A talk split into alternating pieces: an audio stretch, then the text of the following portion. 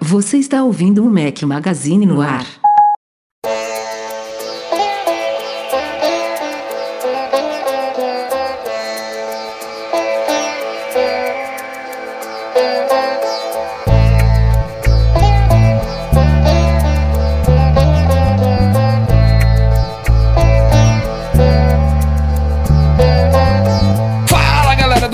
Magazine, bem-vindos ao podcast 392 ao som de Thievery Corporation. Bom dia, boa tarde, boa noite, boa madrugada a todos. Fala aqui Rafael Fishman com um companheiro inseparável Eduardo Marques. Grande Rafael Fishman, rapaz, que tu deve assustar de gente aí com essa sua introdução. É que a galera já bota. Já, já, Já começa o deve tá- podcast é, no volume baixo. Já deve estar Aí, esperando, mas pô, tem que rolar um som adaptivo, né? Tipo, Seu xará também, o Edu Garcia, nosso editor, ele também deve fazer uma, um, Uma um tchalalá lá pra não, pra não É. assustar ninguém, né? Quando famoso assim. xalalá. Famoso É. xalalá. Falar em xalalá, temos participante da casa hoje aqui. Tem tempo, hein, Marcelo?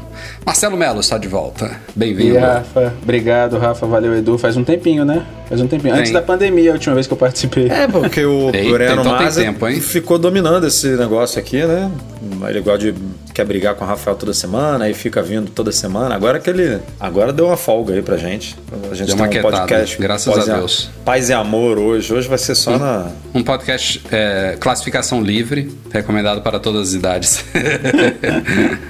Vamos lá, recadinhos antes da gente ir pra pauta. O podcast hoje, já adianto logo, que não deve ser longo, a não ser que a gente surpreenda aqui nos nossos papos que renda muito, pelo menos um pouquinho mais calmo, né? Estamos a menos de duas semanas do próximo evento especial da Apple, então aquele, aquele período mais calmo, assim, né? De, de calmaria para depois vir aquela tormenta.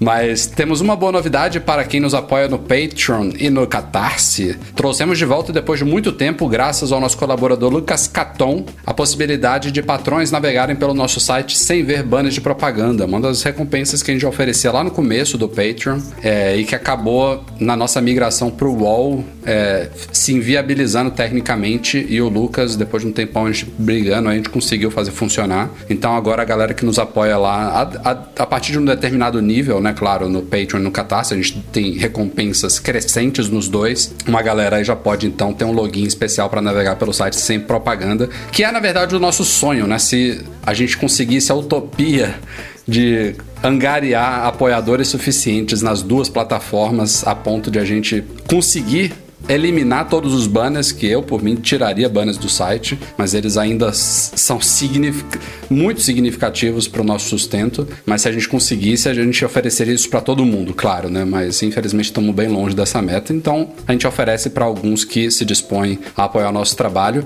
E já vou, inclusive, aproveitar aqui e inverter, em vez de eu agradecer lá no fim, já que estamos falando disso, este nosso podcast aqui é um oferecimento dos nossos patrões Platinum, goimports.com.br, Macs a preços justos no Brasil e caiu a solução completa para consertar, proteger, comprar ou vender o seu produto Apple e Mac Services, a melhor assistência técnica especializada em placa lógica de Macs.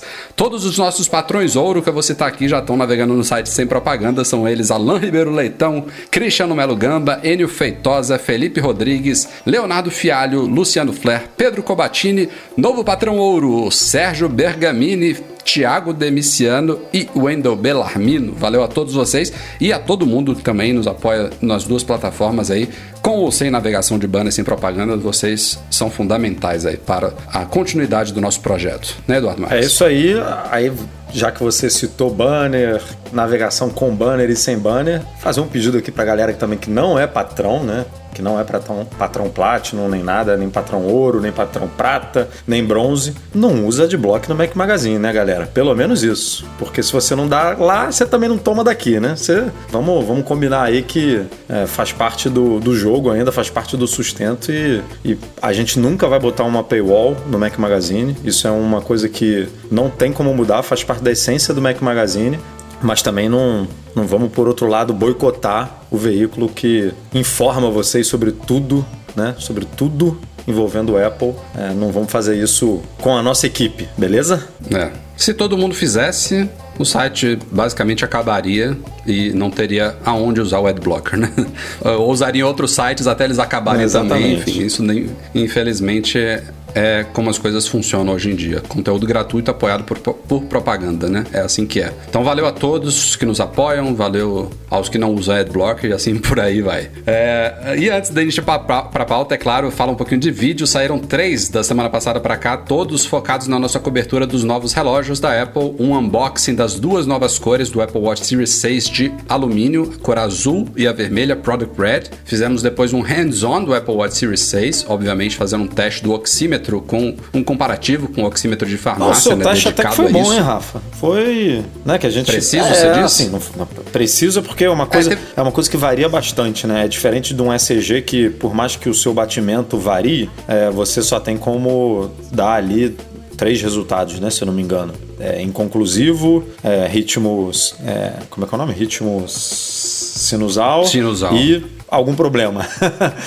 é basicamente isso que acontece. No oxímetro, não, né? Ou corra para o hospital. É, no né? oxímetro você tem, né? Pode dar de, sei lá, de 90%, de 89% até 100%. Então você tem uma variação, além de poder dar inconclusivo também, né? Então você tem uma variação então, qual, muito qual grande. Qual é a diferença, tá? É, a gente fez uma reportagem, eu até cito no vídeo também, de um repórter do, do Washington Post que questionou a, a precisão do oxímetro do Apple Watch. Ele, inclusive, trocou o Apple Watch dele e continuou tendo problemas. Mas talvez o problema não é no Apple Watch, talvez seja alguma incompatibilidade ali com, com ele, Sim, né, com o pulso e dele. dá enfim. a entender que é isso porque no mesmo teste do Apple Watch ele também testou uma Fitbit, né? Que eu não lembro exatamente qual era o, o modelo, mas tem uma, um, um, acessório também da Fitbit que não sei se não lembro se era relógio ou pulseira, enfim, é, é pulseira fitness, mas tam, também trabalha com oxímetro e ele teve problema também de ele não chegou a trocar, eu acho, o Fitbit, mas ele teve uma discrepância muito grande também, assim, variações bem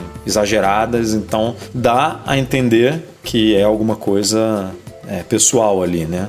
A gente não sabe o que, se é pele, se é, é alguma característica fisiológica dele, enfim, mas alguma coisa ali tá dando, tá dando problema. É, ele, ele, ele, quando viu essa inconsistência, eu achei meio. Tudo bem, talvez a pandemia tenha, dificultado isso, mas um repórter desse, para fazer uma reportagem desse tipo, ele tinha que ter convidado três, cinco outras pessoas para comparar, né? Não falar só a experiência dele. Achei meio esquisito isso. Mas no meu caso, o, o que a galera comentou no vídeo é que eu deveria ter feito os dois ao mesmo tempo. Eu só não fiz os dois ao mesmo tempo, fiz um atrás do outro, né? Coisa de segundos. Porque eu queria mostrar bem na câmera, né? Eu não conseguia, eu ali sozinho filmando, não conseguia posicionar o oxímetro no dedo e no relógio de um jeito que desse para ver os dois ao mesmo tempo. E uma diferença grande em relação ao oxímetro de farmácia é que o de farmácia não só ele faz a medição pela ponta do dedo, né? O watch é pelo pulso, como ele ele fica fazendo aquilo ali em tempo real, né? Você ligou ele, botou no dedo, ele fica o tempo inteiro ali, sei lá, cada dois segundos fazendo uma atualização, três segundos,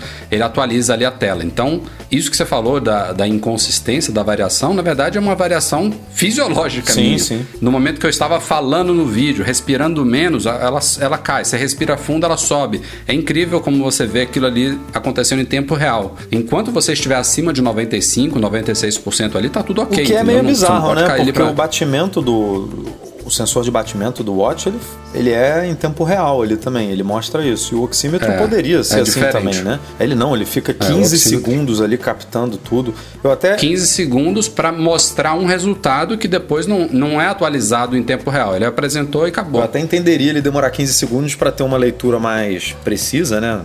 Meu palpite é o seguinte. Mas para depois ele, ele ficava mostrando ali em tempo real a coisa acontecendo. É, meu palpite é que ele, a partir do primeiro segundo ele já começa a captar dados, mas ele fica 15 segundos e faz uma média, sabe? Justamente para é, aumentar a precisão. Também acho. Concordo que deve ser isso, mas poderia, sei lá, poderia continuar mostrando.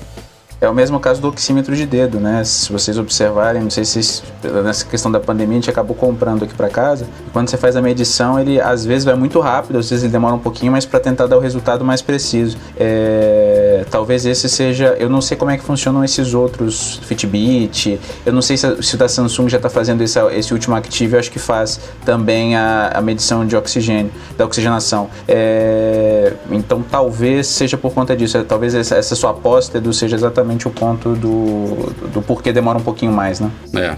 Mas tá lá, tem esse teste e o último vídeo que saiu, esse um pouquinho diferente, com a participação da minha digníssima esposa, foi um unboxing e hands-on e primeiro contato com o Apple Watch SE, outra novidade deste ano também. Foi a nossa trif, como é que é? A trinca, né? Trinca de, de vídeos aí sobre os novos Apple Watches. Ainda teremos um vídeo sobre pulseiras. Eu tô. Um, um dos Apple Watch Series 6 que eu, que eu unboxei foi com a pulseira nova trançada, né? Mas falta a Loop Solo Que deve caber lisa. no seu dedo mindinho. Não, não. É, é, foi a do unboxing que é pequena. Então, essa, ah, é essa do unboxing cinco. que cabe na sua, no seu dedo Ah, é, essa assim, a nova, eu, eu pedi, inclusive, vou falar isso no vídeo, eu pedi fazendo a medição lá no dia que foi lançado, achando que seria o certo do meu pulso, e já sei que vai ficar enorme. Então, mas isso, isso vai ser um papo legal pro vídeo quando ela chegar aqui, eu faço mais um dedicado sobre pulseiras. Mas enfim, muito sobre vídeo, muito sobre site, vamos pra pauta da semana do podcast.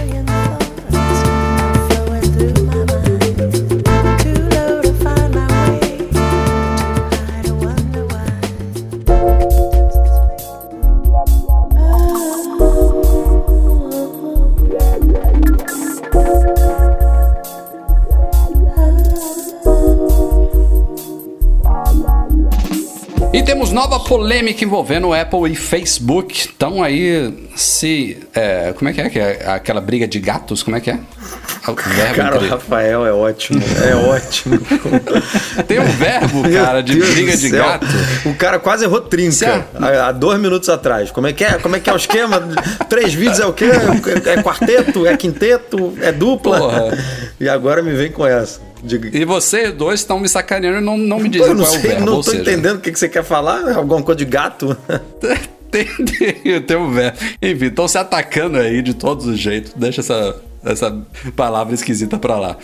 É, já, já, já tivemos polêmicas aí sobre, principalmente de novo, aquela questão da comissão da App Store, né, de 30%. A Apple, inclusive, abriu mão, não tá nem na pauta aqui, mas a Apple abriu, abriu mão temporariamente da, dos 30% na venda de eventos online, que o Facebook resolveu apoiar aí pequenos negócios e está isentando a, a, a taxa dele durante a pandemia. Mas dessa vez os caras, vendo que a Apple abriu um pouquinho as pernas no iOS 14 para navegadores e clientes de e-mail, que agora podem ser alterados né, no sistema, já falamos no site, em vídeos, no podcast. Quem quiser agora não precisa usar o Safari ou o Mail no iOS e no iPadOS. Eles agora querem a mesma coisa para mensageiro. Basicamente querem permitir que usuários definam o Messenger. Eles citam Messenger, mas eles têm WhatsApp, tem o próprio Instagram, não deixa de ser um mensageiro hoje em dia.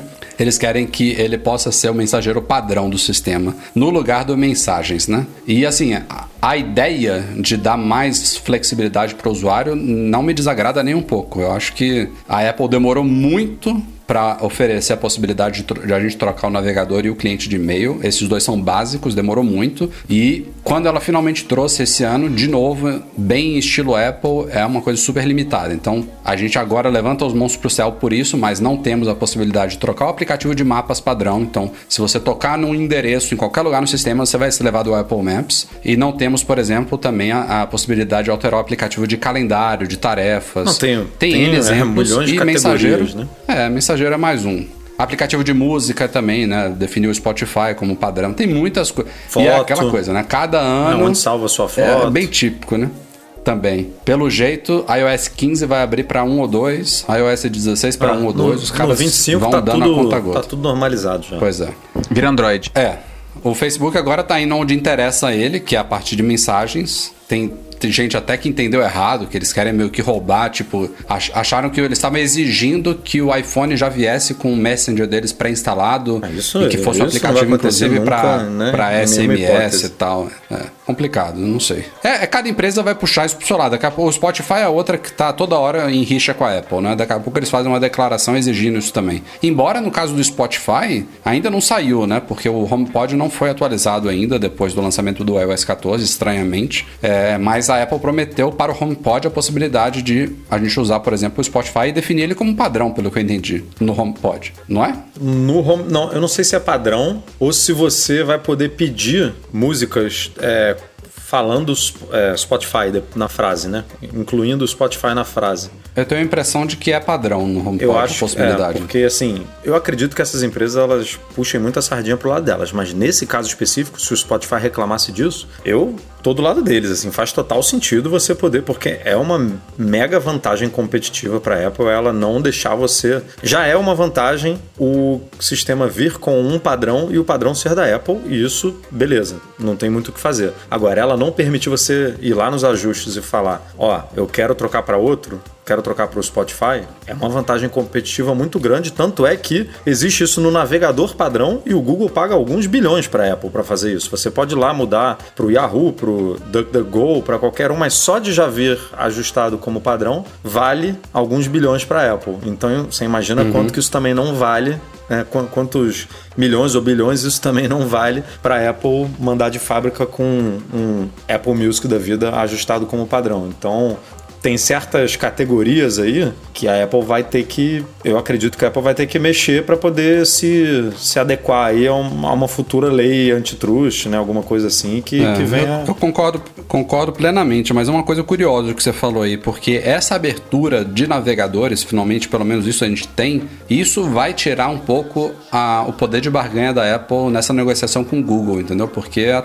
até agora tivemos 13 versões do iOS, o, o Safari era o padrão e mesmo quem não queria, mesmo quem já tinha, por exemplo, eu, eu prefiro usar o Chrome no Mac e uso o Chrome no iPhone por questão de sincronização, login e tal, prefiro. Eu inevitavelmente abri o Safari de vez em quando. Tocava num link, tinha alguns aplicativos já que faziam artimanha. Tipo, o Tweetbot permitia que eu escolhesse o meu navegador, então os links que eu tocava no Tweetbot me, me levavam pro Chrome muito antes de sair o iOS 14. Mas sei lá, tô no Notas do iPhone, não tem isso. No WhatsApp também. Eu tocava no link, inevitavelmente eu caía no Safari. Então as pessoas ou desistiam de usar o browser de outros, porque toda hora eram forçados a estar no Safari, ou até usavam de outros como eu, mas inevitavelmente estavam lá. Então a Apple tinha o domínio total. O Safari é o de longe de absoluta domínio da plataforma mobile no iPhone é o Safari. E agora isso tende a mudar, entendeu? Embora a Apple ainda mantenha o engine lá, né, o WebKit do Safari rodando nos outros browsers, mas inevitavelmente com essa possibilidade agora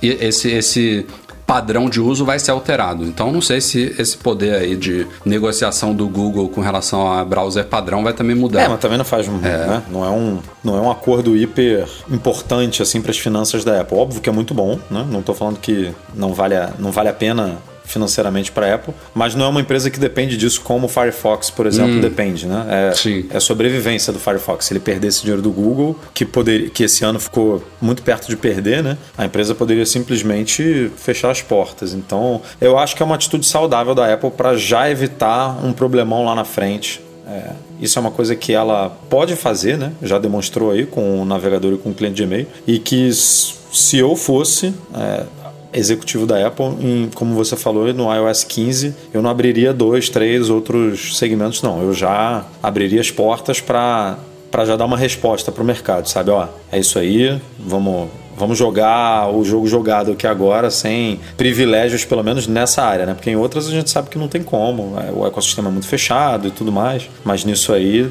né? por, por motivos não não pelos motivos que o Facebook está comentando, né? Tá dizendo, mas eu acho que eles têm razão. E tem uma questão em relação a essa questão do, do HomePod é, vamos pegar o exemplo do Spotify. Pelo que eu vi aqui, é, ele só vai permitir que você peça ou que você escute músicas, não vai poder ser nativo, tá, Rafa? É, é, mais ou menos aquilo que o Edu tinha falado. Mas em relação ao mensageiro, eu acho muito curioso. O Facebook, meio que o negócio principal dele tá virando os mensageiros, né? Ele quer saber o que, que você está conversando lá. E, e, mesmo em época agora onde a privacidade é uma coisa que conta muito, é, talvez mais do que nunca a gente está vendo essa preocupação com o que está sendo discutido na internet. Você fala fala alguma coisa, você pesquisa alguma coisa, é, a Apple tem colocado alguns, algumas restrições de privacidade que tem impactado, inclusive o mercado de marketing digital de uma forma bem significativa. Então é, é, é curioso essa, essa, esse interesse repentino em, olha, a gente quer saber o que, que você conversa. E eles têm o WhatsApp na mão, né? Então é, eu acho isso curioso. E só abrindo um parêntese em relação a essa questão de aplicativo padrão. Uma coisa que acontece hoje que me incomoda muito é que, por exemplo, você abre uma página de, um, de uma loja de varejo na, na internet. E aí, quando você está navegando lá, se você tem um aplicativo instalado, ele não te dá a opção de você abrir como você tem no Android, no, no aplicativo nativo da loja. Ele simplesmente te joga para aquele aplicativo sem você ter a opção de escolher se você quer ou não isso. Então, talvez a, a Apple, ao, ao, abrir essa, essa possibilidade, essas restrições, ela também tenha que pensar na. Tá, eu não quero ir para o aplicativo do cara, eu quero continuar no, no, no, Safari, por exemplo. É, hoje você não tem essa opção, você simplesmente é no jogado. Mac Magazine, se o cara acessa o Mac Magazine, aparece um banner lá em cima indicando que a gente tem um app, mas não força. Eu acho que isso é, um, um, é opcional de quem desenvolve o site, sabe? Eu, ele dá em alguns casos essa alternativa, Rafa, mas é, é um cuidado muito específico e eu acho que os desenvolvedores não têm é, se atentado a isso ou não têm se preocupado com isso. Então a experiência fica muito prejudicada, sabe? Sim, ah, sim. Vou, vou, você está comprando em um programa de afiliados na internet e você não consegue comprar pelo aplicativo. Fica impossível de você comprar hoje pelo, pelo, pelo telefone, pelo, tanto pelo iOS quanto pelo iPadOS. Uhum. Então é um exemplo de uma aplicação que é uma coisa que ninguém pensou, é, pelo menos menos aparentemente ninguém pensou na Apple de dar opção, né? Então é, é um exemplo de uma alteração que é boa para o consumidor, mas ao mesmo tempo fica ruim para o consumidor. Então, Sim. é pensando nisso. É, e, o e, o Facebook já tem um tempo já que se fala numa possível mescla né, dessas três plataformas dele de comunicação, e há poucos dias eles começaram a integrar para valer o Messenger com o Instagram. O WhatsApp ainda está de fora, porque o WhatsApp é. O WhatsApp não que o Instagram não tenha sido comprado, mas o WhatsApp ele foi, ele, ele veio, foi adquirido com uma plataforma muito diferente, né? É, por um tempo ele não tinha criptografia de ponta a ponta, depois veio, ele não tem essa questão do armazenamento das coisas na nuvem, como o Messenger tem, como o, WhatsApp, o Instagram tem. tem eles estão trabalhando nessa questão multi-device aí, então o WhatsApp é mais complicado. Mas é a tendência. Eles não, eles não chegaram a mesclar ainda o Messenger com o Instagram, mas agora, aos poucos, os usuários já vão poder se comunicar com outras pessoas que estão na outra plataforma forma usando um app ou outro, né? Como se você tivesse, como se já tivesse mesclado, mas não não mesclando de fato ainda. Eu acho que ainda é importante pensar porque eles vão acabar unindo tudo mais cedo ou mais tarde. Aliás, falando em briga de gato e rato aí, é, a gente falou no podcast passado, inclusive questionamos aí a possibilidade de o Google vir a bloquear o, o Picture in Picture, né? Quando, quando, acessa, quando o YouTube é acessado pelo Safari e os caras conseguiram de fato fechar tudo. É, no podcast passado eu acho que já tinham fechado no, no, no Safari Mobile, mas ainda rolava ir para desktop, ou então fecharam lá logo quando estava gravando, não me lembro. Então, a galera que está acessando o YouTube hoje pelo Safari no iOS 14, mesmo aquela artimanha lá de trocar para desktop não rola mais. O que parece que rola é se você for assinante do YouTube Premium. Então, se você tiver logado, já rola. Eles já liberaram isso pelo site, mas não liberaram ainda o update do app que permite é, usar o Picture in Picture no iOS 14. Mas a, a, briga é tão feia porque pintaram alguns atalhos aí, né? Atalhos da Siri, né? Daquele aplicativo atalhos do, do iOS, que permitem, tipo, ele, ele, você colocava o, a URL do vídeo Aí ele abriu o vídeo em uma outra página em branca, como se ele tivesse sido embedado numa página externa. E quando o vídeo é embedado externamente, o Google não tem como bloquear isso. Mas até isso eles já conseguiram bloquear também. Então, até onde eu sei, a gente fez um artigo atualizando eles umas duas, três vezes. Tem uma alternativa que ainda parece que funciona, que depende de um app chamado Scriptable, gratuito ainda bem. Então você, ele consegue puxar o vídeo para dentro da, do ambiente dele e esse ambiente dele é preparado para o PIP e aí rola assim. Mas assim, acaba sendo uma gambiarra chata, né? A pessoa tem que, tem que querer mesmo usar o Picture in Picture no YouTube. Por enquanto, o aplicativo não foi atualizado e quando for, como a gente falou aqui, vai ser só para assinantes. O que eu acho ao mesmo tempo justo e não justo. Tipo, eu, eu vejo todo sentido na existência do YouTube Premium de, por exemplo, fazer a mesma coisa que a gente faz no site, né? Oferecer aos assinantes a possibilidade de navegar pelo YouTube sem ver propaganda nenhuma. Deve ser lindo, eu não pago. Eu prefiro ver propagandas do que pagar. Mas o Picture in Picture não me parece ser o tipo de recurso que eu fecharia assim para assinantes, porque se eles conseguem colocar propagandas ali, você tá punindo o usuário do iOS com algo não, besta, é, sabe? Não é nem punir, no, no não é nem punir, você tá tirando tempo de tela, tempo de, assim, eu poderia tá rolando um vídeo no YouTube, sair do YouTube, o, vídeo continuar, né? E eu continuar assistindo aquele conteúdo, ou seja, mais tempo. E ser impactado por propaganda mais tempo dentro também. do conteúdo, mais tempo é, vendo, né? A, soma ali dos mi, minutagem ali no final do mês do YouTube contando solto. E não, se você tira isso, eu simplesmente tenho que, sei lá, responder uma mensagem, eu saio do vídeo, depois não volto e esqueço de voltar. E aí é uma experiência que você só tá é, deixando de entregar para o seu, é, pro seu usuário sem, sem necessariamente ele, ele deixar de ganhar alguma coisa com isso, né? Assim, foi o que você falou. Se botar é. propaganda ali, então, pô, aí é que não faz sentido mesmo tirar esse negócio. É, eu não, o, o, o, estranho desse negócio dessa ação deles é porque, na verdade, a publicidade vai chegar para o usuário do mesmo jeito, né? E assim, a, a, diferente de, da maior parte dos canais, assim, e até o nosso exemplo mesmo, que você tem publicidade, os vídeos do YouTube estão chegando a um patamar que daqui a pouco, se você não pagar o prêmio, você simplesmente não consegue assistir nada. Tem vídeo de uma hora com, sei lá, 15 propagandas. É, então a gente está chegando. É, eu entendo até o serviço, ele, o YouTube tem muita coisa bacana, é, é nosso canal lá, inclusive para quem não assina, quem não, não acompanha, vale a pena acompanhar. O Rafa tem feito vídeos cada vez mais legais. É, mas a gente, é, no final das contas, se você vai pegar a assinatura do YouTube, a assinatura do Netflix, a assinatura do Prime, assin... daqui a pouco você está gastando mil reais por mês em assinatura de produtos e, e, e serviços. né? No caso do YouTube, eu prefiro não pagar. Eu enfrento as propagandas, ainda acho que está no nível razoável, mas entendo perfeitamente quem prefere investir nisso e ter uma experiência livre de propagandas. Deve ser bem legal. Mas é, é, é isso, cara. Eu acho que Tipo, quando, quando você pensa em uma coisa que no desktop é tranquilo de fazer, o Google tem uma extensão oficial dele pro Chrome, para PIP, que eu acho que vai acabar sendo incorporado ao Chrome nativamente. Eles, eles fazem muito isso, né? Às vezes eles lançam como extensão para fazer testes e depois incorporam nativamente. O Opera, por exemplo, já tem isso nativamente. O Firefox eu acho que já tem nativamente. No Chrome, beleza, você instala uma extensão, é, é, funciona quase como os, outro, os outros dois que eu falei. Mas funciona no YouTube na boa, sabe? Por que, que no computador você pode e no mobile não pode? E essas inconsistências já não, já não me, já, já me, me fazem questionar as intenções, sabe? E a briga entre Apple e Epic Games continua. Tivemos no último dia 28 de setembro a primeira audiência do caso, né? Parecia longe pra caramba. Essa pandemia tá muito louca, né? A gente tava noticiando no começo desse caso, a gente falou assim: putz, os caras vão ficar esperando. A audiência é só dia 28 de setembro, já aconteceu. É, foi uma audiência, acho que para os padrões de audiência desse tipo relativamente rápida e quem levou mais bordoada foi a Epic, né? A juíza lá, uma mulher.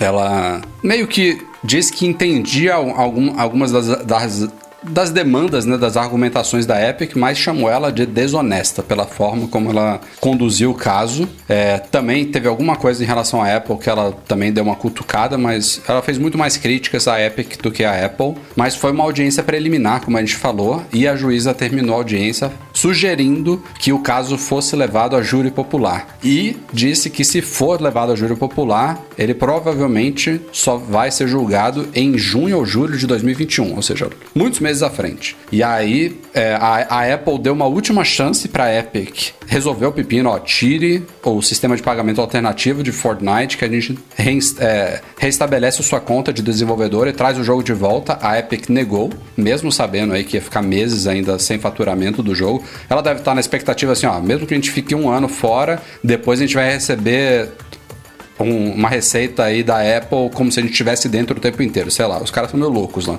Mas curiosamente elas chegaram a um acordo, ambas. E o acordo foi que elas não queriam esse julgamento por júri. Que era uma, elas tinham que ter. Elas tinham que decidir. Talvez se uma quisesse, a outra não, não sei como é que funciona. Mas as duas falaram que não querem isso, que elas querem realmente ser, serem julgadas, eu acho que pela juíza. Não sei se vai ser a mesma ou por outro juiz, por outra juíza. Mas não querem a júri. Então tá basicamente por aí, nada mudou agora. É, não, não, não sei se eles deram alguma data, né, do, do, do próximo passo, eu não me lembro agora. Não, não, mas... só, só tem essa diferenciação que você falou. Se fosse júri, ia ser meados de 2021, como não é, é deve, deve, ser mais, ser mais rápido. rápido. deve andar mais rápido. Até por isso também que as duas devem ter optado é, por, por não ser júri, né, por ser decisão do tribunal mesmo.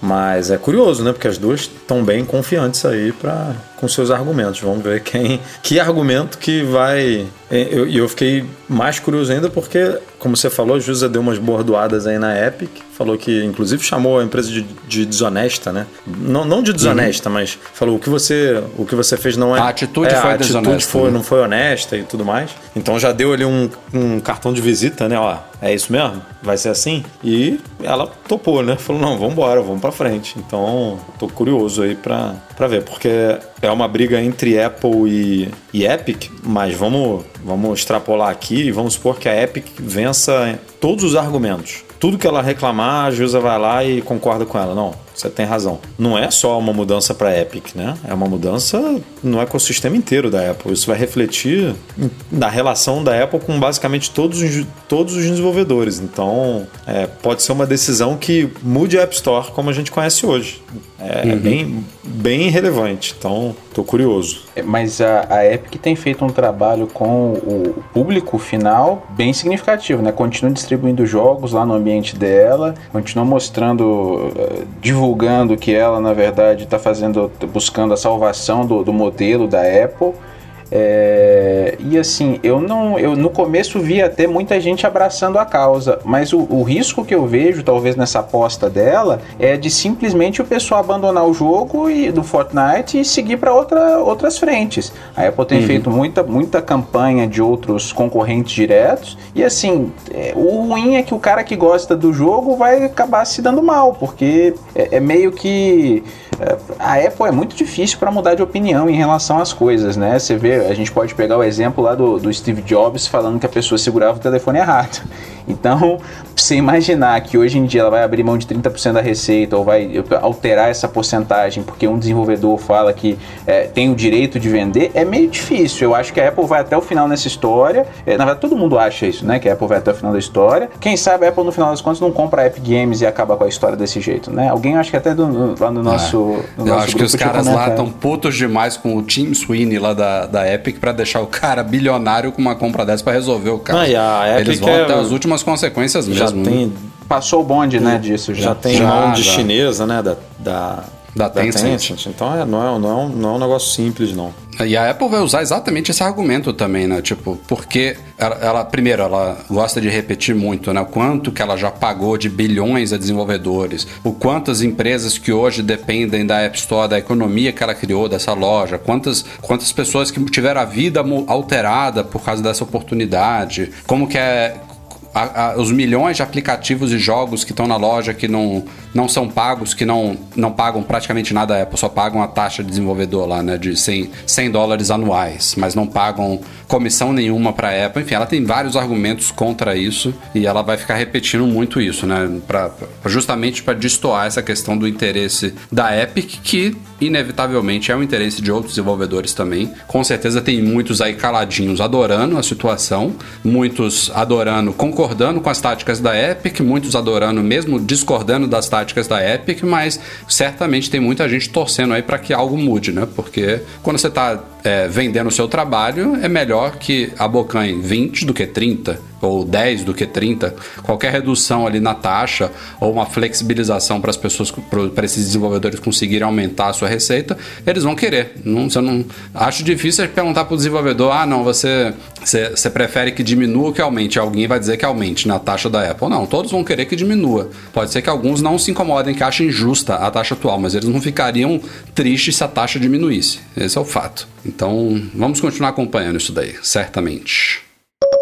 Como eu falei, faltam menos de duas semanas provavelmente para o evento da Apple de lançamento dos novos iPhones. Ainda não saiu o convite, mas isso deve acontecer em algum momento da semana que vem. Afinal, tudo indica que esse evento vai ser no dia 13 de outubro. É, acho bem difícil que seja outra data. E ainda pintam rumores aí de última hora. Primeiro, primeiro antes de entrar nos rumores, é, outro indício forte aí de que o lançamento é super iminente é que a Foxconn tá trabalhando dia e noite lá. Já tem um certo tempo aí que os caras entraram naquele modo é, metralhadora de produção de iPhones. Tem fontes aí dizendo que a, as fábricas da Foxconn lá na China estão trabalhando 24 horas por dia. Ela tá, ela cancelou é, folgas, né, e férias de empregados, está pagando horas extras, contratando mais gente enfim, os caras não estão parando lá para dar conta de produzir um, os lotes iniciais aí dos novos iPhones. Então, isso aí é um sempre acontece algumas semanas antes dos lançamentos e agora deve estar inclusive intensificado devido ao atraso, né? Então devem estar tentando tirar um pouco desse atraso aí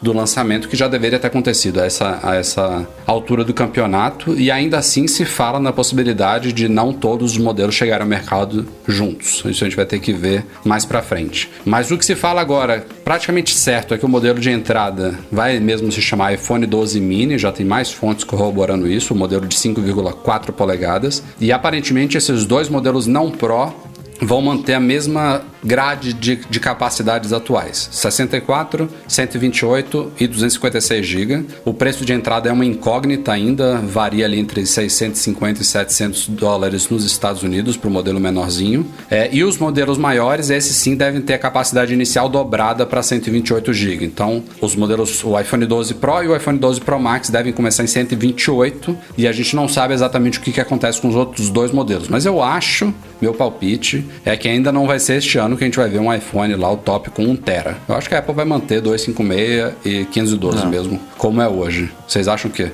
Eu acho que não vem também não. 1 tera faz muito sentido para computador e para iPad.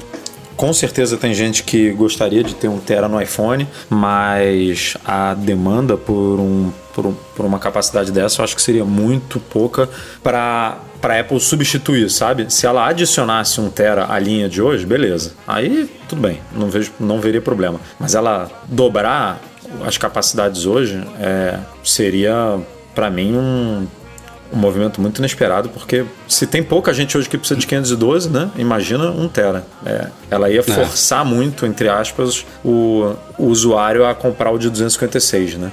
e num ano que teoricamente a gente já vai ter uma mudança significativa que é a retirada da, do carregador e quiçá de outros acessórios também, né? Então é, eu concordo com você, do e Rafa, em relação a essa migração não rolar por agora. É, e, e, assim, quantas pessoas vocês conhecem hoje que tem um iPad, por exemplo, de 1 tera? É, eu tenho visto o pessoal às vezes comprar o de 1 tera quando tem uma oferta muito boa, mas é, por uso eu não conheço ninguém. E ninguém que tenha enchido um de 1 tera também. Então, é, não sei. Até porque a Apple vai querer incentivar cada vez mais o The One, né? o Apple One dela, né? Então. É, eu também acho que não é, não é o momento, não. Talvez nem no ano que vem seja o momento ainda.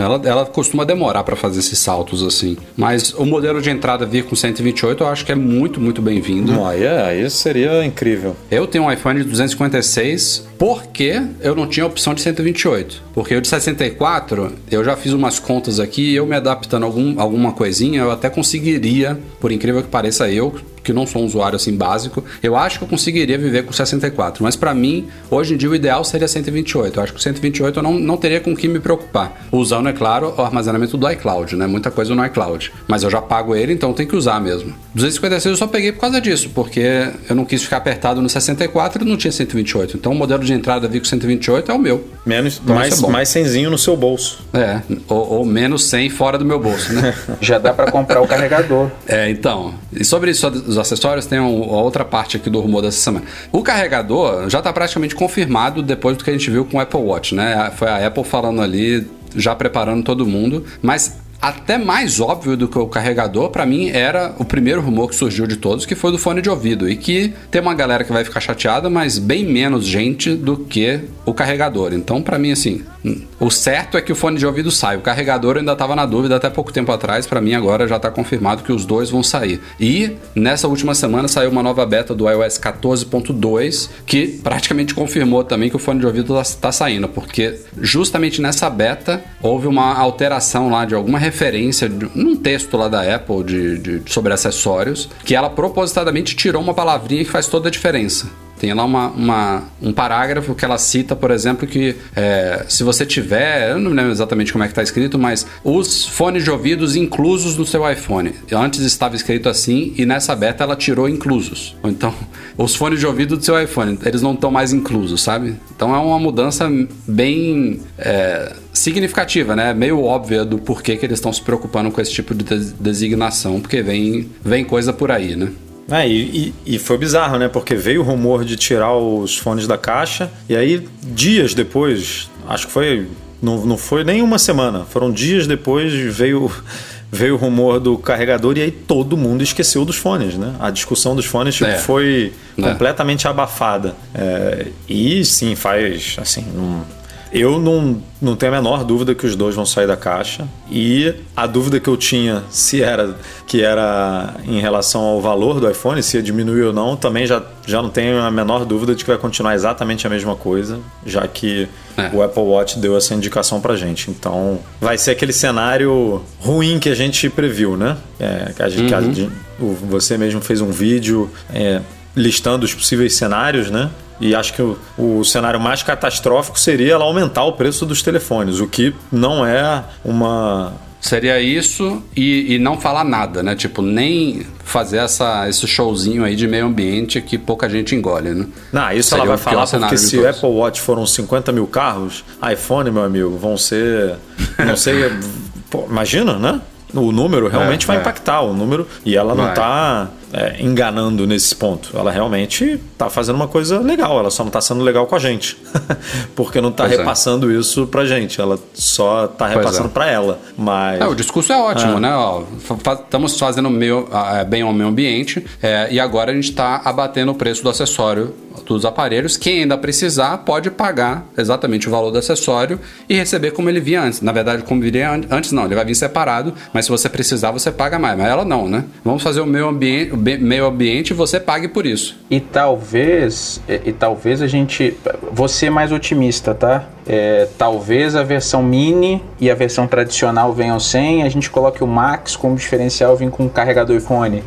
Não sei. Cara, É, isso daí, isso aí foi, foi o erro que ela cometeu por alguns dias com o Apple Watch. eu até cogitaria. E ela já se corrigiu. É, mas ela já também Ela já, já se indicou, corrigiu. já indicou que não vai rolar. É, o Apple Watch Edition e o, e o Hermes, que são, porra, Apple Watches de mais de mil dólares, né? Eles inicialmente estavam vindo ainda com carregador, ela viu a inconsistência no, no discurso dela e tirou também. Então teve algumas pessoas que compraram logo no lançamento que receberam com carregador e a partir de agora não vem mais. Então não faz sentido, sabe, para esse discurso os modelos mais caros virem com, porque não é, ao menos diante do discurso da Apple, que a gente sabe que é também nos bastidores, mas não é uma questão de valor do produto ou da margem da Apple, é uma questão ecológica. Então, se é uma questão ecológica, tem que tirar de todos, infelizmente. É, e a gente talvez, até aproveitando esse discurso, essa, esse discurso não, essa fala importante sobre ecologia, a, a Apple podia fazer o seguinte, então, o trade-in lá que você faz é, ser melhorado, né? Então, ela fez uma campanha na, na primeira troca lá, é,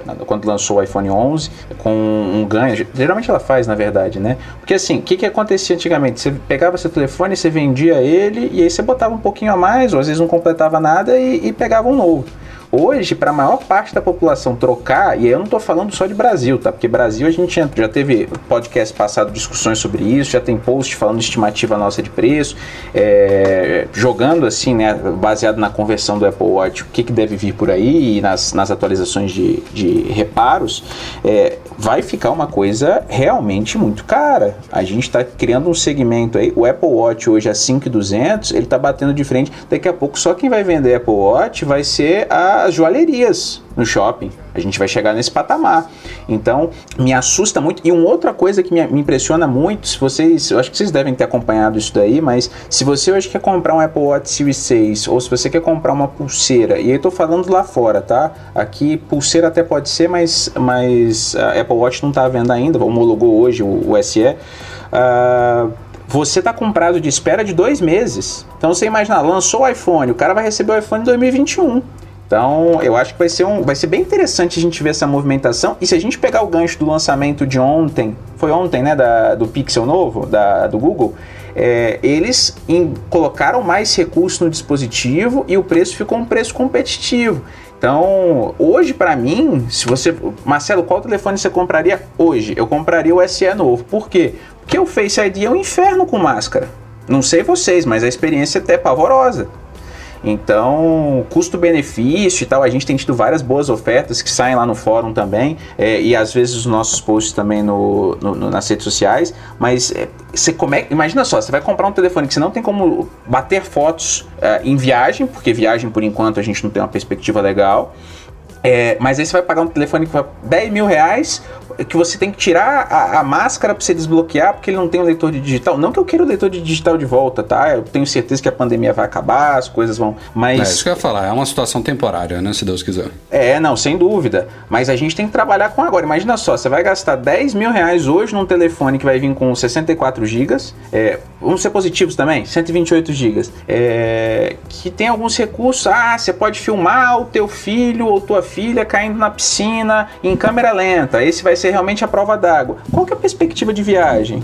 Que as pessoas têm. Com dólar a 6, gente, é puxado. Eu vejo com muita preocupação o futuro, o lançamento desse, desses aparelhos aqui no Brasil, porque com, com, essa, com esse lançamento do Apple Watch, a Apple me parece que perdeu o medo de, de colocar preços que ela julga justos para o país. Então, se É, ela a, foi. Apple, a Apple, ao contrário de outras fabricantes, ela não, ela não mexe na margem dela para se adaptar ao país, principalmente quando a gente está falando de hardware, porque em serviço a gente vê que ela faz isso, ela se adapta ao mercado local. Os preços da App Store e dos serviços dela no Brasil estão excelentes hoje. Estão até desatualizados, já deveriam ter subido, mas vamos torcer que não subam. Mas com hardware, e aí você bota na conta a- não só a margem dela, que já é altíssima nos Estados Unidos, todos os produtos da Apple nos Estados Unidos são caros. Quando eles chegam no Brasil, eles ficam surreais, mas nos Estados Unidos eles são caros. Aí você coloca o frete da China para cá, né, dos Estados Unidos para cá, tem produto que vem de lá, tem produto que vem da Ásia. Você bota a Apple gasta muito no Brasil com seguro de mercadoria, muito. E aí entra toda a, a- a cachoeira de impostos em cima, ela não mexe. Então, o produto que vem para o Brasil é o dólar atual, com um spread da Apple lá, que a gente não sabe quanto é que é,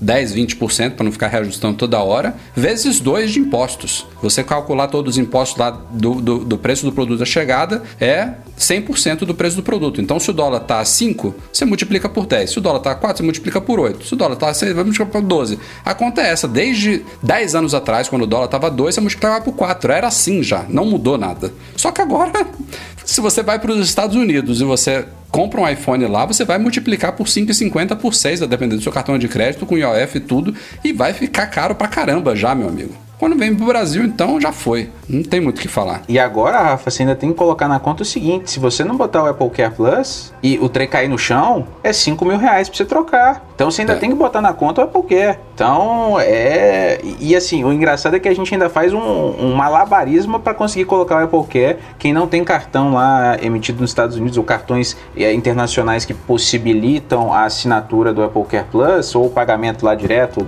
uma vez, é, ainda fica fazendo malabarismo. Gente, hoje você trocar uma tela custar 4 mil reais, é, me assusta. Sendo bem honesto com vocês, tá? É, se E você outra, pega. outra hoje- diferença que, que vale citar do, do, do cenário brasileiro em relação ao americano, e aí eu digo isso em relação à, à remoção dos acessórios, tá? De novo, fone de ouvido vai impactar algumas pessoas, mas a maioria, a gente fez pesquisa no site, não está muito preocupada com isso. Muita gente, é fato, usa fone de ouvido Bluetooth, seja AirPods, seja Beats, seja de qualquer outra das trocentas e uma marcas que existem de fones hoje em dia. As pessoas estão começando a ficar acostumadas a terem fones melhores ou fones sem fio, e muita gente já há anos não tira o fone que vem do, com o iPhone da caixa. Então isso vai impactar uma parcela de pessoas muito menor do que vai impactar a retirada do carregador. Mas o que, que muda no Brasil? É isso que você falou. Inclusive nós, né? A gente tem quem troca de iPhone, mesmo a, a cada um ou dois anos ou três, você vai pegar o iPhone anterior, vai passar o paninho de microfibra dele, vai formatar ele, vai juntar os acessórios, vai organizar na sua caixinha ali e vai entregar para a pessoa que vai fazer uso dele por mais um, dois, três anos. E você entrega com todos os acessórios, ou seja, na compra de um novo, você espera receber todos os acessórios também. E agora isso muda. Então as pessoas que têm esse costume no Brasil de pegar o iPhone de um, dois, três anos atrás e vender com tudo, vai ter que comprar um, um carregador por fora, se precisar de um, porque o novo vai vir sem. Nos Estados Unidos esse cenário muda um pouquinho, porque, por exemplo, quando você faz um iPhone Upgrade Program lá com a Apple, até o trade-in nas lojas, você não tem que entregar os acess- os acessórios, você entrega o aparelho só. Então nos Estados Unidos é muito, muito comum isso, essa alegação da Apple, de que as pessoas têm trocentos carregadores acumulando em casa e cabos e tudo mais, entendeu? Lá, esse impacto vai ser muito menos sentido. E de novo, a Apple não faz, não toma decisões de- dessa magnitude pensando no cenário brasileiro. Ela nem cogita o cenário brasileiro. É, ela pensa tem- primeiro no- nos Estados É, Unidos, mas tem coisas pensa que ela um pouco na China também. pensar mais globalmente, né? Não necessariamente isso, É. porque isso realmente é uma realidade. é, ela tem trade-in em alguns países, né? Na Europa, nos Estados Unidos, no Canadá, enfim. É, não é só Estados Unidos, mas a gente sabe que tem muita coisa que ela pensa localmente, né? Tá, então é só você olhar para os serviços, olhar o Apple News Plus, o Apple Fitness Plus, que ela não consegue lançar de uma maneira global, né? Conseguiu com Apple Music, conseguiu com Apple TV Plus, que é bem mais fácil, porque são conteúdos dela, né? E o Apple Arcade também, que é basicamente uma, uma extensão ali da App Store, então é, é só botar aonde já tem App Store rodando. Agora, uhum. a gente vê muita coisa dela que aqui ainda não vende Apple Care Plus, é, não tem Siri em todos os países. Aqui em Portugal também não, é. tá? Só para só um ah, parênteses. não tem, não tem Siri. Aqui, aqui, ó, em Portugal não tem Siri em português de Portugal. Não tem mapa, né? Não tem Apple é, Plus, não tem loja física aqui. Não tem mapa, mapa é, navegação ponto a ponto, né? É, em todos os, em todos os, todos os países ainda. Enfim, é, ela não é, ela, não, ela é não... uma empresa global, mas em muitas coisas ela não é uma empresa global, é, cara. Se você comparar a globalização das operações do Google com a da Apple, é de chorar. Em alguns casos, né? Serviços pode até ser, mas se você pegar os produtos, aí é. a, a, coisa é, é, bem diferente. É verdade. Mas é mais ou menos, né? A Apple a Apple como Apple, não, não como assistência e de serviços autorizados, ela está em 14 países ou 15, né? Não está em muito. Pouquíssimos, sim. É, ela, agora, tem uma, tem uma rede né, de assistências e de, e de revendedores autorizados, que aí você realmente chega a lugares que ela não, não tem braço para chegar, mas ó, um, um, Google da vida com serviços é, é, de botar no chinelo. Tirando China, que os caras não estão na China, né, por questões uhum. diversas aí, é, é outro approach. Eu, eu tava pensando aqui que poderia ser um problema com o idioma português, né? E pensando em português de Portugal e tal, mas eu acho que em Macau tem suporte a algumas coisas que a gente não tem nem em Portugal ou Brasil. Então, talvez não, não, seja um problema com português. Não, não tem Siri, por exemplo, em portu português de Portugal, né, Rafa? Ou tem? Não, não é, tem. Não é, tem. E tem em português brasileiro, então é, é meio inexplicável o negócio. Não, não dá pra. Tem algumas coisas que são inconclusivas, você não consegue tirar uma, uma linha de pensamento que faça sentido para tudo isso. É, e veio o exemplo do curva a curva, né? A gente foi celebrar isso esses dias. Talvez.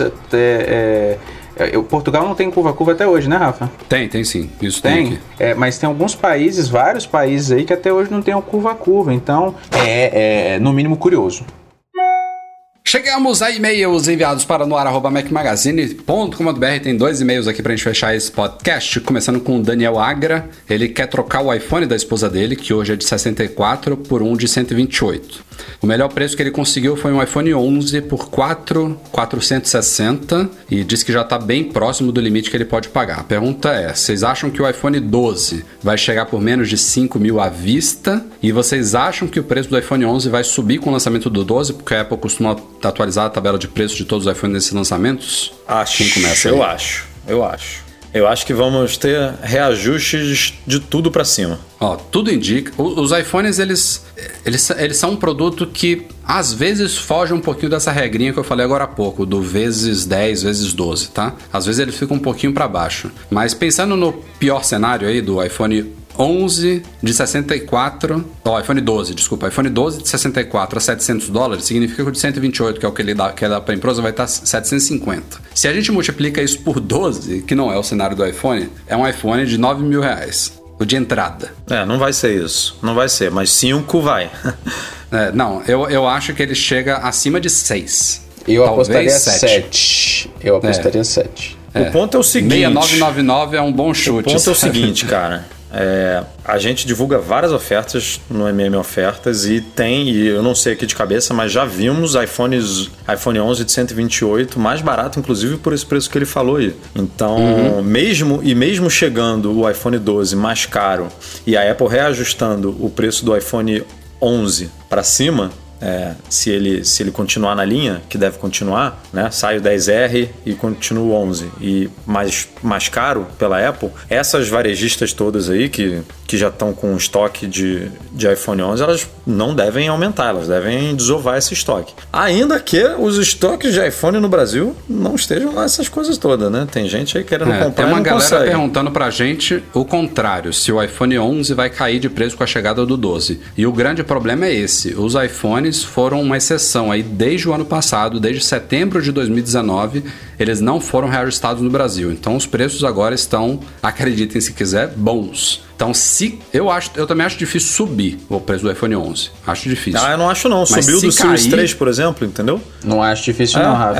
é. Acho, acho até possível. Mas o acho bem Series provável. 3 não, não, não caiu lá fora. Então faz sentido ele ter subido. Ele continuou 200 dólares. O iPhone 11 tá- vai cair 100, 150 até 200 dólares lá fora. Então a minha, minha visão é: se ele cair, vai ser muito pouco. Então, se Porque vai cair, não altera nada. Se cair, não altera nada. Isso é o melhor cenário, viu? Sendo positivo pacas. É, eu É, acho impossível. é. Subir eu acho difícil. impossível ele cair o preço. Impossível. Ou vai manter com muita sorte, como o Marcelo falou, ou vai subir. Mesmo com queda nos Estados Unidos. Porque a gente está falando aí, Rafa, de mais de. O, o iPad foi reajustado. O iPad foi reajustado de março para setembro em 30%. O iPhone não muda o preço desde setembro de 2019. Então o reajuste é muito maior do que 30%. Muito maior. E aí, se a Apple for vamos supor que ela seja, cara, vai abrir mão de margem, o caceta não vai realmente fazer essa conta de 10, 12 que nem está falando, que eu também acho que não faz, mas não vai ser um reajuste pequeno, entendeu? Porque tá muita coisa acumulada, muita coisa. É só ver os preços da Samsung aí, que lançou aqui no Brasil, né? O, a- o Motorola e tudo, não, não tem mais telefone barato no Brasil não, cara. Tô falando, obviamente, dos topo de linha, né? Que, é- que é o mercado da Apple. Tá, vai ser, vai ser complicado. Agora, a Apple ajustou o preço dos iPads aqui e a gente viu muitas varejistas vendendo ainda pelo mesmo preço, é, sem o ajuste, porque já estava lá no estoque e tal. E aí ela pode até falar, ó, tô vendendo aqui em promoção, né? Porque agora aumentou 30%. Aconteceu com, com o 10R também, a chegada do SE lá. Eu fiz vídeo sobre isso. Pô, o 10R nos Estados Unidos custa 50% a mais do que o SE. E aqui no Brasil, aqui, aqui aí no Brasil, é, é um samba do crioulo doido. Eles ficam muito perto ali um do outro. Acaba que no Brasil vale muito mais a pena, tirando pessoas que valorizam muito essa questão do. que estão muito prejudicadas pelo Face ID, mas no Brasil tem valido muito mais a pena você pegar o 10R do que o SE. Tem um- um- uma questão em relação aos telefones aí, que se a gente pegar o exemplo do teclado do, do Magic Keyboard do iPad, só ele ali aumentou, acho que foi 800 reais ou 700 reais. E a gente está falando de um acessório que foi lançado esse ano ainda. Então, é, eu, assim, se a pessoa está precisando de um telefone, precisando trocar, eu acho que a hora é agora. Ele tem que aproveitar as ofertas, ficar de olho aí no MM Ofertas, assim que surgir uma oportunidade de comprar. E outra, os estoques que a gente tinha dos grandes varejistas, o grande varejista não cai mais no conto de comprar um monte de produto Apple para vender. Ele agora, o estoque que ele tinha 100, ele tem 10. É só a gente pegar o exemplo dos iMacs. Se vocês hoje consultarem os grandes varejistas, e aí você pode pegar qualquer um deles, tá? É, é, qualquer um, pode escolher qualquer um deles, não tem produto em estoque. É uma unidade, duas unidades, frete para daqui a um mês. Então, assim, se o pessoal tá aguardando, ó, vai lançar, vai, não vai rolar isso, tá, gente? É, é, você vai acabar indo para outra linha de aparelho, você vai acabar comprando um, um semi-novo, então tem que ficar atento em relação a isso. E outra, a Apple tem uma política é, de guerra e de venda de produto e que tem funcionado nesses últimos anos todos, de que ela bota o aparelho a 8 mil reais e continua vendendo. A Samsung, com esse, com esse lançamento do Note 20 aqui no Brasil, ela estava dando o telefone, mais um crédito de não sei quantos mil reais, mais o, o- o- um voucher, não sei das quantas, você comprava, ainda ganhava um micro-ondas. A Apple não faz isso. não, é- não era o fone de ouvido, não? Ganhava o micro-ondas? não, você ganhava 2 mil para usar em crédito lá na, na Samsung ganhava o Store, não sei relógio, das ganhava quantas. um voucher de 2 mil, ganhava o relógio, ganhava fone de ouvido, ganhava cada. cada... Eu vi o relógio e o fone de é, ouvido. cada E o cara ia configurar na tua casa. Então, assim, isso não vai rolar com a Apple. Fazer uma massagem ainda. A Apple vai te dar no máximo um Apple TV, Apple TV Plus ali por um ano e olha lá. É, é. E olhe lá. Vamos, vamos lá, fechando aqui o Vitor Valentini. Ele disse que, com relação à nossa discussão aqui, o Breno não está aqui, mas enfim, a nossa discussão sobre a importância do 5G do último podcast, ele fala que a diferença do 5G vai ser principalmente na latência, que vai ser muito diminuída, o que será bom para coisas como xCloud, Luna, Stadia e também outras aplicações como cirurgia remota por robôs e coisas que o tempo de resposta tem que ser o mínimo possível. Na velocidade vai aumentar, mas provavelmente no Brasil não deve fazer tanta diferença, já que a gente sabe como é que é a nossa estrutura no Brasil. Mas eu, eu realmente eu lembro dessa questão da latência do 5G e eu acho que outra coisa que a gente não falou aqui que deve, deve melhorar muito é que eu acho que com 5G a gente chega no estágio de que muitas pessoas, se tiver obviamente um plano ilimitado ou bem generoso, vão deixar de ter banda larga fixa em casa, né? Se você tem uma internet rápida com latência baixa, móvel, é, não faz mais sentido você ter um negócio cabeado em casa. Eu acho que isso pode, pode alterar, mas repito aqui o que eu falei no podcast passado, eu acho que o salto, por exemplo, de uma tela retina no iPhone especificamente é muito mais, foi muito mais significativo do que vai ser a inclusão do 5G. Edu, como é que é a cobertura hoje do 4G aí no Rio, perto da tua casa? Ah, cara. O Edu tá malhando na academia, é- no, no ah. andar térreo, do lado da lagoa e não pega. Fica sem sinal. Não, aqui em casa não pega. Aqui em casa tem operadora que não pega aqui em casa. Na Isso é verdade, tem ridículo, uma operadora que pega aqui em casa, que é a minha. Por isso que eu sou o cliente dela, inclusive. Porque as outras não pegam. É, o Rio é meio, é meio doido, cara. Não sei se é a, né, a geografia, a montanha, enfim. Não sei. Não sei dizer, mas não é, não é bom. Não, mas é o exemplo, eu ia usar esse exemplo. Se o 5G significar que pelo menos o 4G vai funcionar legal, já tô satisfeito. Aqui em Brasília, é, pra vocês terem uma ideia, mexeram numa antena aqui perto de casa, meu telefone agora fica com uma barrinha de sinal. E assim, tem várias zonas de, de, de, de- que perde cobertura. Eu tenho acompanhado algumas discussões, pessoal do Rio que usava a Nextel, é, e eu vou usar esse exemplo porque a Nextel foi comprada por uma outra empresa. É, simplesmente eles desligaram as antenas antigas e o pessoal tá sem sinal, tá, tá 2G, tá ED. Então, é, é, assim, a gente aqui ainda tá caminhando. Se a gente talvez estivesse lá na Times Square, os 5 GB fosse realmente um diferencial que você fala, caracas, eu acho que essa realidade, Rafa, que você exemplificou aí, primeira operadora no Brasil nunca vai querer perder é, dinheiro. Então, o cara vai te amarrar de um jeito que é, os planos pra gente chegar nessa realidade, eu acho que a gente ainda tá caminhando. Pra gente, pra você ter uma ideia, na verdade você sabe disso, porque você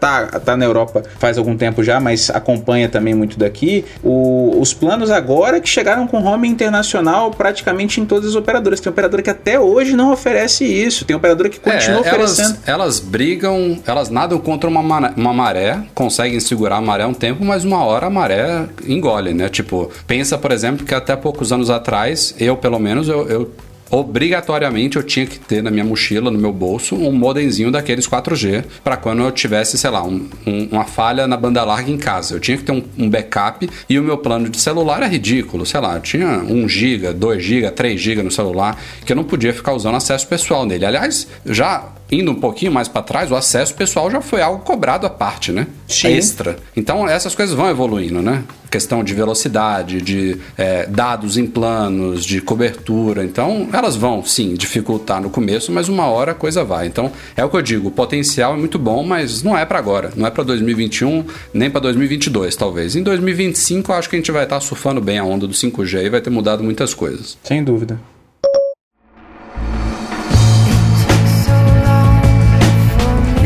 Vamos ficando por aqui.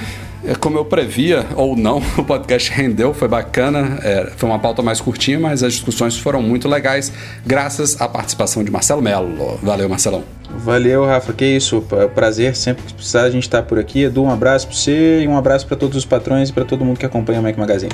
Valeu, Edu. Valeu, Rafa. Até semana que vem. Semana que vem de muitas expectativas aí. Será que. Ah, não. Quando a gente gravar o, o podcast da semana que vem, já provavelmente o convite já vai ter sido disparado, Já, já né? Então a gente já vai ter mais detalhes aí do evento da Apple. E semana. Semana quente de rumores, né? Normalmente, antes de um evento assim, a gente tem aquelas últimas notícias fresquinhas saindo. Então, preparem-se aí para uma semana animada. Bom, o agradecimento aos patrões foi feito lá no começo, então fica um abraço para o Eduardo Garcia, que edita esse nosso podcast com muito carinho para todos vocês semanalmente. Valeu, galera, pela audiência, um abraço e até a próxima. Tchau, tchau.